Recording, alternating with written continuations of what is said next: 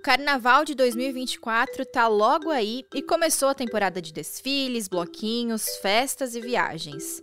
Mas, junto com a alegria dos foliões, chega também um velho problema: o aumento dos roubos, furtos e outros golpes financeiros. Neste episódio, nós vamos falar sobre os principais cuidados na hora de curtir o carnaval para tentar se proteger dessas fraudes. Eu sou a Bruna Miato e esse é o podcast de educação financeira do G1.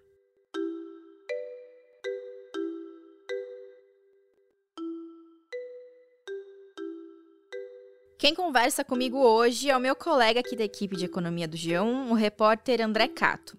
Ele acabou de fazer uma matéria com uma apuração completa sobre os principais tipos de fraudes financeiras esperadas para este carnaval e também com dicas de como se proteger contra isso. Você pode encontrar o texto completo no G1. André, seja bem-vindo ao podcast, sua primeira vez aqui com a gente, né?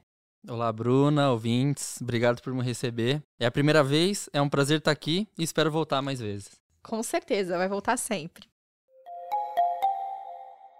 Então, bora lá, André. Quando a gente conversa com as pessoas na rua, ou escuta comentários, lê os comentários aqui na página do G1, uma das principais, se não a principal queixa, é sobre o roubo ou furto de celular, né? E o foco dos bandidos nos celulares é uma tendência que já vem de outros carnavais. O que, que a sua apuração diz pra gente nesse sentido? Essa tendência deve continuar? Como é que tá a expectativa do pessoal para 2024?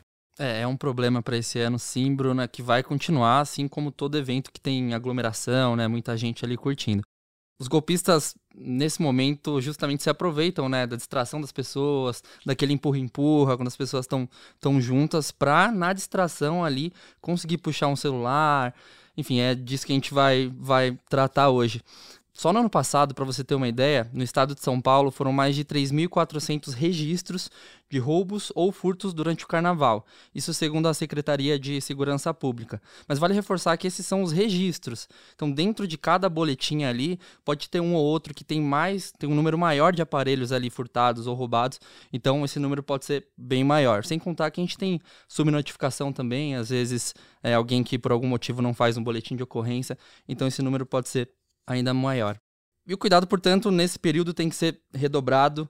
É, cada vez mais os celulares são. O aparelho em si, né, dos celulares, são menos importantes para os criminosos, porque o objetivo ali agora é principalmente acessar as contas bancárias e limpar o dinheiro de lá. Então, é principalmente nesse sentido que a gente tem que alertar e tem que tomar bastante cuidado, especialmente nessa época de folia. E até para a gente começar a tratar desse assunto, acho importante também a gente definir a diferença entre o roubo e o furto, que é algo que parece simples, mas tem aí uma, uma pequena complicação aí no entendimento. Eu conversei com a Maria Tereza Grace Novaes, ela é advogada criminalista, mestra em Direito Penal e vice-presidente da Comissão de Assuntos Acadêmicos da UAB de São Paulo. E ela basicamente definiu o seguinte: no furto, você tem a ausência da violência ou ameaça. O roubo, por sua vez, é, é o contrário. Você tem um ato de violência, uma ameaça, seja a mão armada, uma ameaça física mesmo. Então, essa é a diferença do furto para o roubo. Só que a gente tem alguns, algumas especificações, né? O furto qualificado é aquele que ocorre com destruição ou rompimento de obstáculo. E tem também os chamados furtos mediante arrebatamento, que são esses que eu citei, né? Quando um infrator passa com a bicicleta e toma o celular da vítima ou puxa um colar de repente. Mas a interpretação nos tribunais é um pouco controversa. Segundo o advogado, o STJ entende que quando tem o um arrebatamento da coisa presa ao corpo da vítima, que é um celular, um colar, por exemplo, é, isso compromete a ameaça ou a integridade física da pessoa. Portanto, se caracteriza como um crime de roubo. Por outro lado, ela também lembrou que a sexta turma do STJ já considerou não estar tá caracterizado como uma violência no chamado furto, né, esse furto por arrebatamento, quando ainda que sobre o corpo da vítima, a violência se dê exclusivamente sobre o equipamento, sobre aquele objeto. Então, é, é algo que ainda é, gera essas discussões, essa interpretação, e vale lembrar que é um ponto interessante, importante, por conta dos seguros de celular, né? Tem seguro que cobre furto, tem seguro que não cobre, que cobre roubo, isso interfere no preço. Então, enfim, a gente tem essas definições aí para a gente estar tá atento até a isso. Com certeza, e sempre é válido lembrar que, na, por via das dúvidas, chame um advogado, né? Entre em contato com o advogado para você não sair no prejuízo. E não podemos bobear, então, né?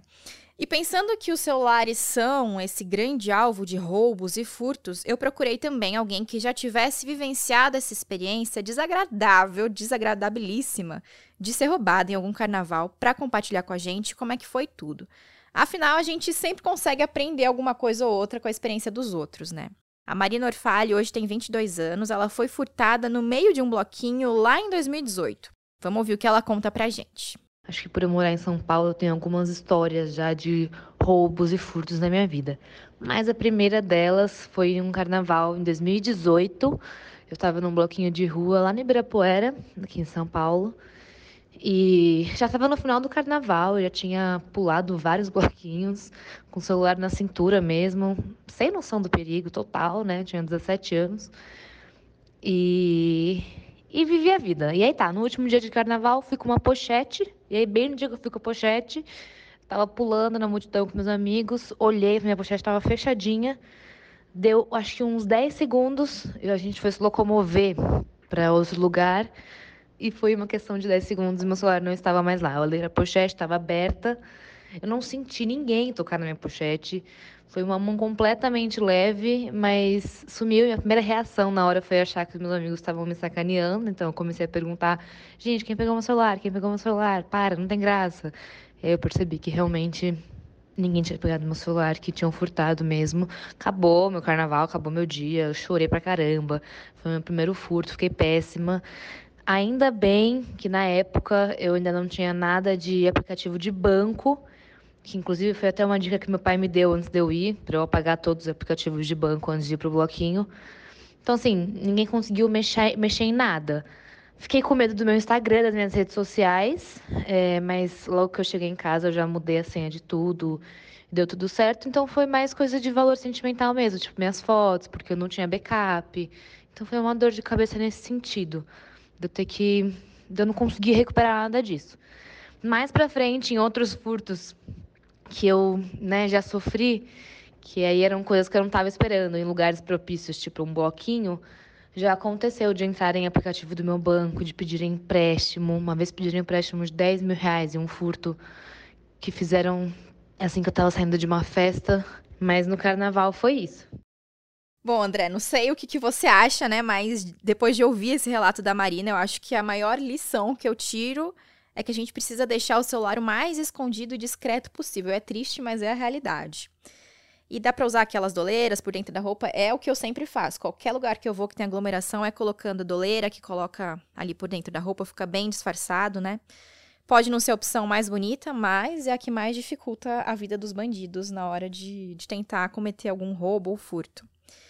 E aqui vale a pena lembrar, até depois do André falar sobre a diferença entre roubos, furtos e afins, que em casos de assaltos você nunca deve reagir, tá bom? Pode ser extremamente perigoso, então fico alerta. Mas pensando nos furtos especificamente, André, como é que a gente pode tentar evitar isso? Bom, você citou bem a questão da doleira, é, mas vamos lá por partes, né? A gente tem velhos cuidados que são bem importantes, que em geral, assim, todo mundo sabe, mas é sempre preciso reforçar para tomar esse cuidado, porque é aí que que a gente está suscetível aí a, a cair em algum golpe, enfim, perder o celular. Então, primeiro é você evitar mexer no celular no bloco ou em algum ambiente que você estiver muito vulnerável, né? Se você está ali no meio da folia, tem muita gente passando, né? Se é bem provável ali que alguma pessoa pode passar, pegar seu celular e se esconder na multidão, então evita. Se você precisar muito mexer no celular, pede para os amigos fazerem ali uma, uma cabaninha, né? Dê alguma, uh, encontre alguma maneira ali de você ficar menos vulnerável, porque esse é um, é um, um, problema também que se agrava pelo celular estar tá desbloqueado, né? Quando você está usando e alguém leva ele está desbloqueado. A gente vai tratar disso um pouquinho mais para frente, mas isso é mais preocupante ainda. É, bom, você falou de guardar o aparelho, né? Uma dica muito importante é evitar, de qualquer forma, o bolso de trás da calça ou algum local que não esteja visível ali para você, porque assim você facilita muito, né, que alguém pegue sem, sem você perceber.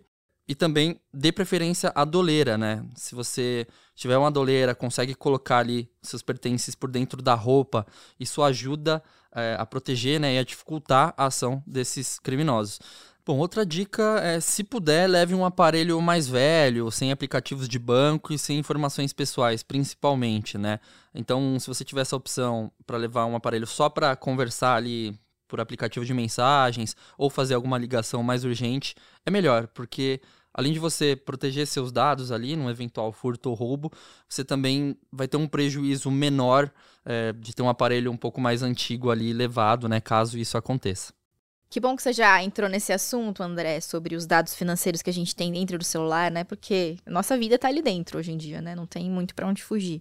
Porque você trouxe aqui algumas dicas de como evitar o furto, mas mesmo se prevenindo, a gente pode ser roubado, né? Não tem muito como fugir de algumas situações às vezes.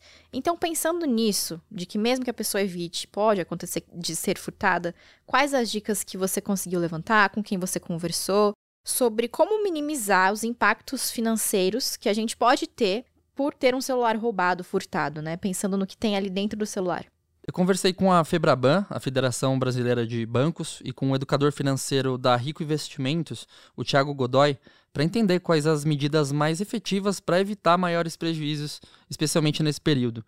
Primeiro que acho que muita gente já faz, e é importante também reforçar, sempre ter um procedimento de bloqueio de tela no início do celular. É, como a gente já comentou, se você está com o celular desbloqueado, é, o acesso ali de, de, criminosos, de golpistas, as suas mensagens, a blocos de notas, a possíveis é, senhas ali que você guarde. Essa é uma dica, né? Nunca tenha senhas, a gente vai falar disso mais para frente. É, então fica muito mais fácil esse acesso. Se você tiver o bloqueio de tela ativado, você consegue evitar, né? Essa facilitação ali para os golpistas. O ajuste de limites máximos das transições do celular pelo aplicativo de banco ou de alguma outra instituição que você consiga transferir valores também é importante, né? Se você precisa de fato levar esse celular e está com esse aplicativo instalado, reduz os limites, diminui porque assim você consegue evitar caso de, de furto ou roubo. Se alguém tiver acesso ao seu aplicativo, o dano pode ser menor. Então esse é um ponto importante também, é uma dica que os especialistas trouxeram. A senha do seu banco, outra dica é essa. A senha do seu banco deve ser exclusivamente usada para acessar a instituição financeira, então você nunca pode ter a mesma senha do banco para acessar outras coisas, para acessar outros aplicativos. Então isso é uma orientação também bem reforçada pelos especialistas. E outra dica, que é o que eu já comentei, né? Jamais anote senhas de acesso ao banco em blocos de notas, em e-mails, em aplicativos ali de trocas de mensagem ou qualquer outro lugar do seu celular. O ideal é você memorizar, né, para não ter ali nenhuma forma de acesso pelos criminosos. Outra dica é ativar a autenticação em dois fatores no aplicativo do banco. Então, se você está com o celular ali com o aplicativo, já tomou cuidado de ajustar os limites máximos de transação, a autenticação ali em dois fatores, ela ajuda a dificultar o acesso ali ao aplicativo do banco. Então, é basicamente, você tem a sua senha escrita, você vai colocar também uma, um acesso facial, é uma proteção a mais. Por fim, é, evitar acessar aplicativo de banco, principalmente, né, em redes de Wi-Fi públicas, porque elas geralmente têm conexões menos seguras, então estão mais suscetíveis à invasão por hackers. São dicas muito boas, hein, André? E são dicas importantes que já são conhecidas, mas que muitas vezes a gente ignora, né? A gente esquece delas ou acha que não vai precisar porque não vai acontecer nada com a gente, mas que evitam uma grande dor de cabeça. E agora falando de novidades para 2024, temos essas dicas que já são conhecidas, né? Mas também temos novidade para 2024, né, André? Recentemente, o governo federal lançou a plataforma Celular Seguro, que tenta facilitar a vida aí de quem é roubado e precisa resolver algumas burocracias. Eu queria que você falasse pra gente, André, como é que isso vai funcionar, o que, que a gente precisa saber sobre o celular seguro. Bom, essa é uma das novidades para o carnaval desse ano, né? E tá também entre as dicas dos especialistas, né? A Febraban mencionou justamente o celular seguro. O app Celular Seguro, como você disse, foi lançado em dezembro de 2023 e foi criado justamente para inibir furtos e roubos. Ele possibilita que você avise de uma vez só as instituições parceiras do governo, como a Anatel, né, Agência Nacional de Telecomunicações, e os bancos é, que você teve aquele celular furtado ou roubado. No aplicativo, você pode indicar pessoas de confiança para, se necessário, acionarem o app e pedir o bloqueio né, do, do aparelho.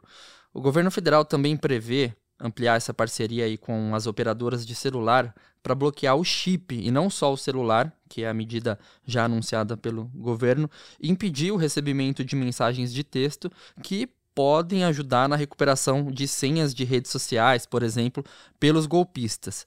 A expansão deve ser implementada até o dia 9 de fevereiro de 2024. Também para acessar o aplicativo, o usuário deve preencher um cadastro e usar o perfil gov.br. É um sistema do governo federal que reúne serviços ao cidadão. O app Celular Seguro já está disponível e lá no G1 também a gente tem dicas de como acionar e como esse, esse mecanismo funciona. Isso, confiram tudo certinho lá no nosso site. Bom, gente, peço para vocês esperarem só um pouquinho que eu já volto com o André com mais dicas. André, entrando agora num outro assunto aqui que são os meios de pagamento. Carregar dinheiro físico é cada vez menos comum, principalmente entre as gerações mais jovens, que são muito do público dos bloquinhos, né? E nesse sentido, o Pix veio para ficar e facilitar a nossa vida em vários aspectos. Mas a gente também tem que tomar cuidado para não cair em armadilhas, porque tudo que está ali no meio digital pode acarretar em armadilhas para a gente. Quais são os maiores perigos que o folião pode ter ali ao pagar qualquer coisa com o Pix e como que a gente pode se proteger desses riscos? Bom, no caso do Pix, né, do uso do Pix, é, vale uma dica que serve não só para o carnaval, né, mas para o dia a dia. É essencial você confirmar se o QR Code ali indicado para o pagamento ou transferência tá com o valor correto indo para a pessoa certa, né, que você quer fazer aquele pagamento. Então, essa é uma atenção bem importante, não só no carnaval, mas no nosso dia a dia. Os especialistas também reforçam que o cuidado nesse momento, né, de folia, especialmente, é muito importante, já que geralmente é quando você está com mais pressa, quer resolver logo ali o pagamento, é aí que os golpistas conseguem ali te te ludibriar de alguma forma, é quando ele se aproveita. Sem contar que em muitos casos é, a gente já está um pouco mais alegre, né? já passaram algumas horas de folia, então é difícil, mas é importante ali que a gente sempre tenha aquele momento de serenidade ou peça para alguém ajudar ali para tomar esse cuidado, né? Quando a gente fala de, de pagamento com Pix e também é, outras coisas que envolvam pagamentos. Ainda sobre o tema, né, ainda sobre o Pix, a principal dica da Febraban é que os usuários configurem ali no aplicativo do banco também o limite de transferência via Pix. Essa funcionalidade está disponível na, no Internet Banking e nos aplicativos ali bancários na área Meus Limites Pix. Então, é, é importante já tomar esse cuidado prévio com o Pix também, que é uma ferramenta que cresceu absurdamente, né, no, nos últimos anos. Com certeza. E vale até pontuar aqui que caso você use bastante o Pix e queira deixar um limite maior, faça isso, mas deixe um limite menor só para os dias que você for cair na folia, né, for curtir o carnaval, para não ter perigo de, de se arrepender depois. E ainda falando de meios de pagamento, André, eu acho que não dá pra gente falar sobre golpes de carnaval sem mencionar também os problemas que a gente às vezes enfrenta com cartão de crédito e as maquininhas de cartão, né?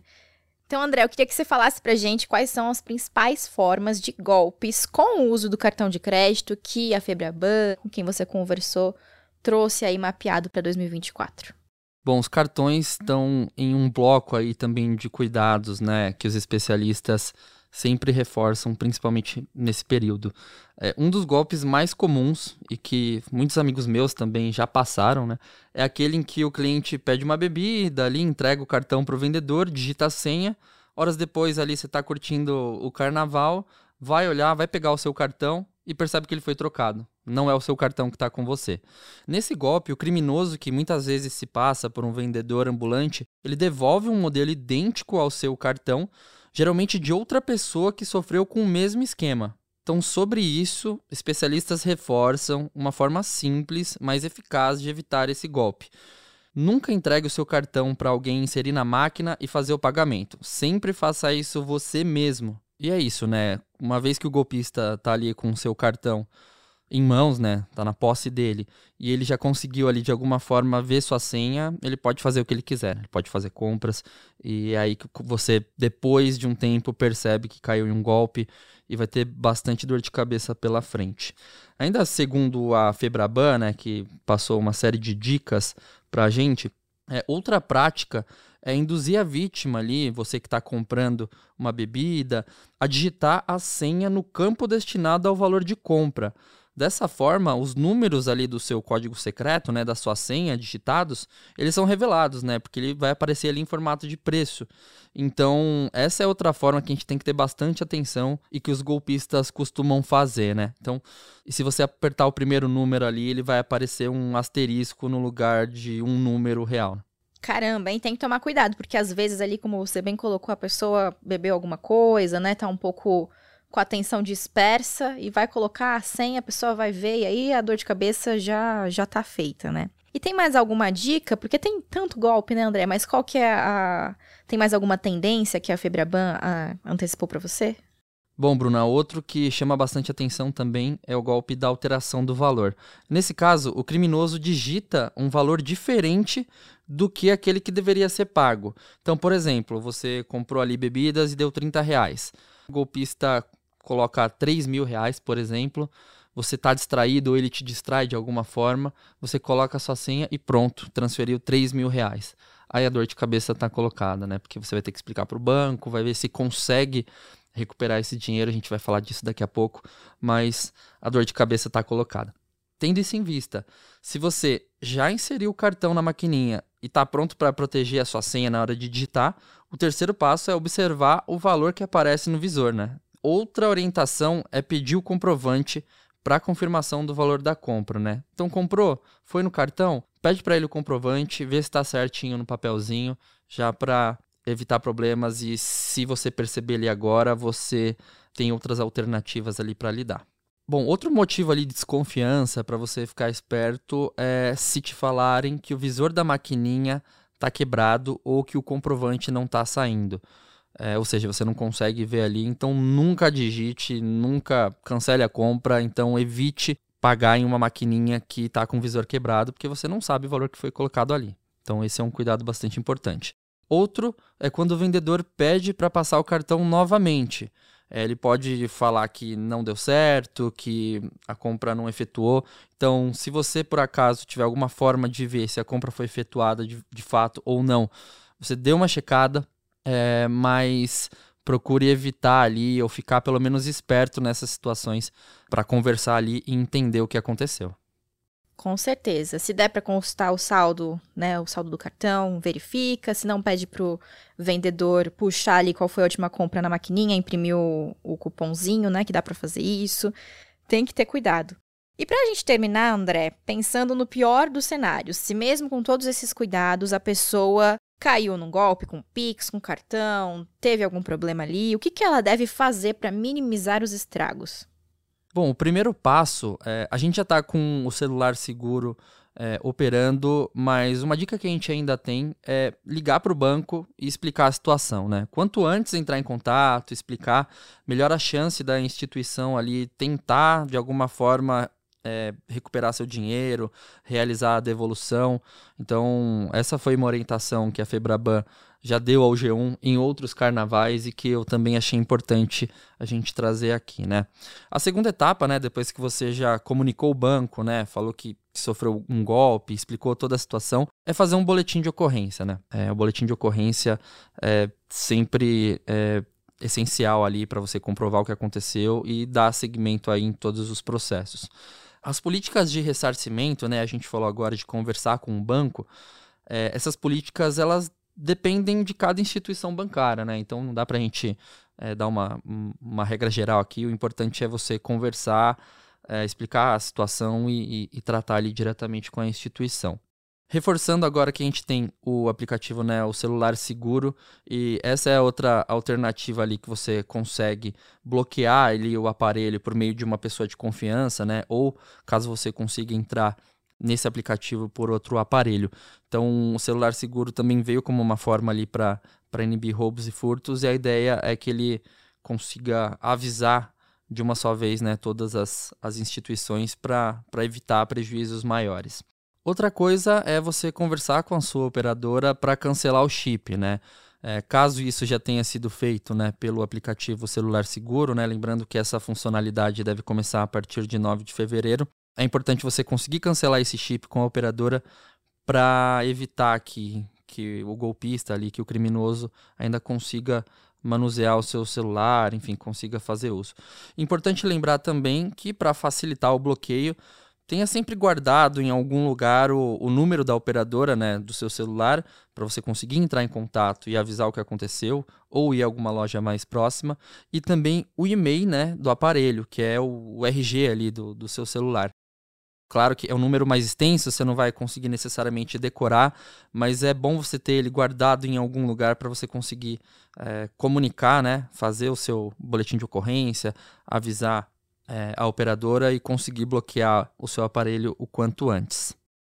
E vale lembrar que o e-mail está sempre dentro da caixinha do, do, celular, né? Então não jogue fora, ou pelo menos guarde ali o pedacinho que fala do e-mail para, no pior dos cenários, a gente ter o que fazer, né? E no G1 a gente tem também é, uma matéria explicando como descobrir o e-mail por meio ali do seu próprio aparelho.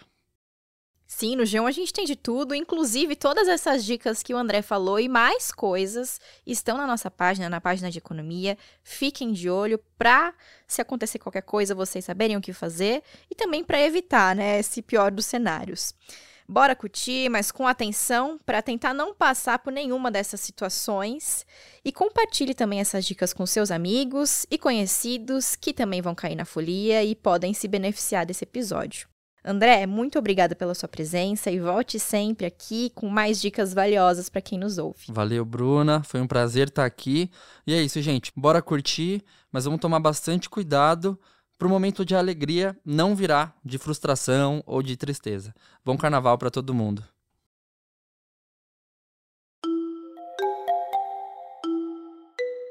Bom, gente, esse foi o episódio de hoje e na semana que vem tem um tema novo aqui para você. O podcast de educação financeira está disponível no G1, no Globoplay ou na sua plataforma de áudio preferida.